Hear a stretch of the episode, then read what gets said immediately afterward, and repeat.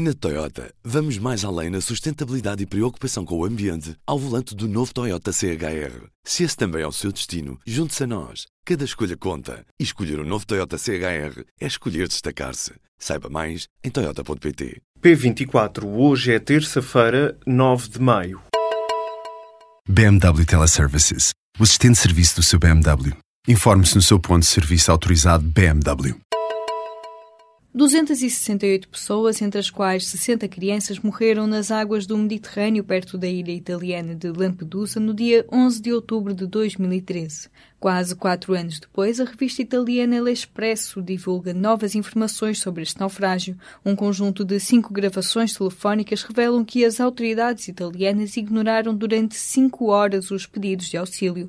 A revista italiana conta que o primeiro alerta foi dado ao meio-dia e 39. Um médico sírio desespera do outro lado da linha, alertando que o barco está a afundar-se. Mas ao longo da tarde, as autoridades italianas insistiram que a embarcação pedisse ajuda a Malta.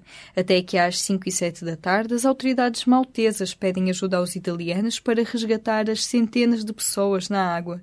E só nesse momento é que a Itália inicia a operação de salvamento. A divulgação das gravações telefónicas vem agora confirmar as suspeitas levantadas em 2014 pela Amnistia Internacional, que questionava a prontidão da resposta italiana. O Primeiro-Ministro quer fechar o esboço do orçamento do Estado antes das férias, ou seja, até ao verão. Este objetivo foi anunciado pelo líder parlamentar do Bloco de Esquerda e está alinhado com o Governo, como confirmou o público. Há cinco grandes temas em cima da mesa e as negociações com a esquerda já arrancaram, mas o Bloco levou um tema a mais do que aqueles que são centrais para celebrar um acordo.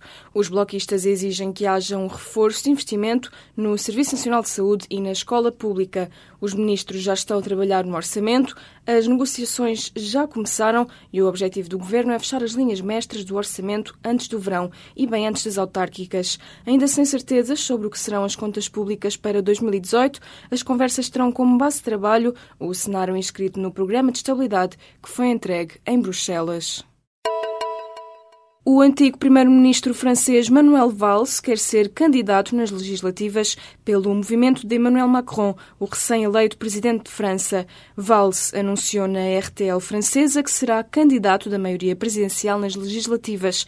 Depois disto, o porta-voz de Macron avançou que o socialista ainda não foi investido e que tem de enviar a candidatura como qualquer um. A declaração de Valls é mais uma prova das divisões no PS francês. Nas palavras do antigo primeiro-ministro, o Partido Partido Socialista está morto, ficou para trás, não representa a sua história e os seus valores. Valls afirmou assim que vai inscrever-se num movimento em marcha que nas legislativas mudará de nome para Em Marcha pela República. Já na primeira volta das presidenciais francesas, Valls tinha apoiado Macron, que foi seu ministro da Economia. São mil euros e um bilhete de volta para casa. O governo grego está a pagar para que os requerentes de asilo cujos pedidos foram recusados nas ilhas gregas abdiquem do direito de pedir um recurso sobre o seu caso. O programa, financiado pela União Europeia, está a ser utilizado para convencer os migrantes a voltarem para casa o mais depressa possível. Este plano gerou críticas vindas dos defensores dos direitos humanos. Várias organizações internacionais revelaram que as pessoas que requerem asilo estão a ser pressionadas a aceitar o dinheiro.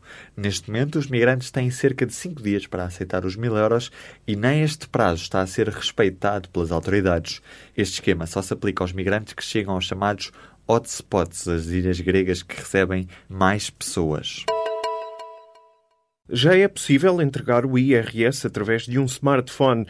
A autoridade tributária lançou uma aplicação móvel que permite fazer a declaração automática de rendimentos.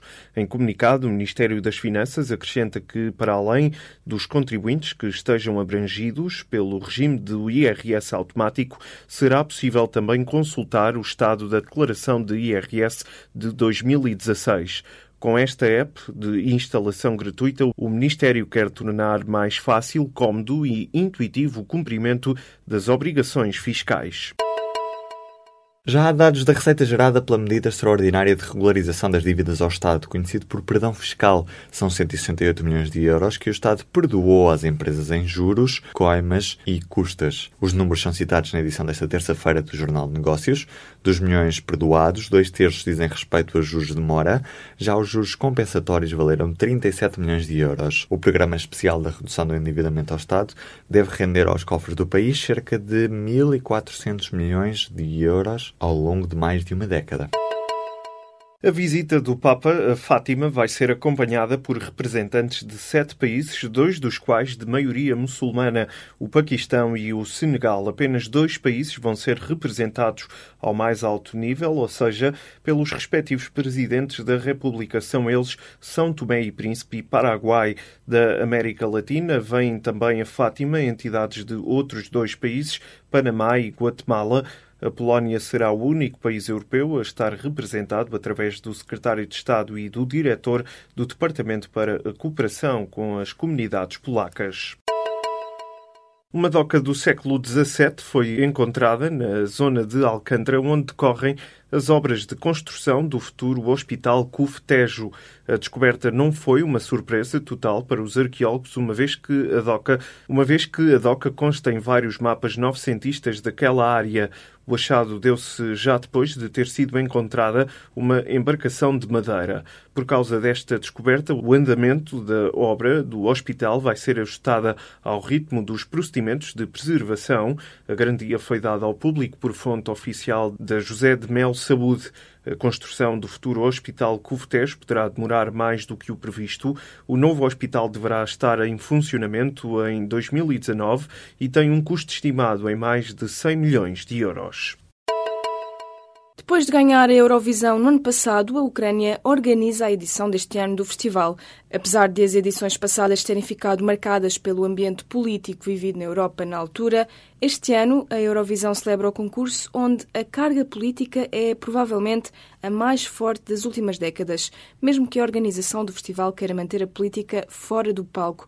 A exclusão da concorrente russa da edição deste ano deixou muita tensão no ar. Samoilova foi excluída do concurso porque deu um concerto na Crimeia em 2015, já depois da anexação pela Rússia, que não é reconhecida por Kiev. A lei ucraniana considera ilegal qualquer entrada na Crimeia que não seja através do seu território, com uma Ucrânia com parte do território ocupado por forças militares rebeldes ou no meio de um conflito com uma potência nuclear, o grande desafio de Kiev será tentar separar a política do maior concurso musical da Europa. Salvador Sobral, o representante português, atua nesta terça-feira na primeira semifinal.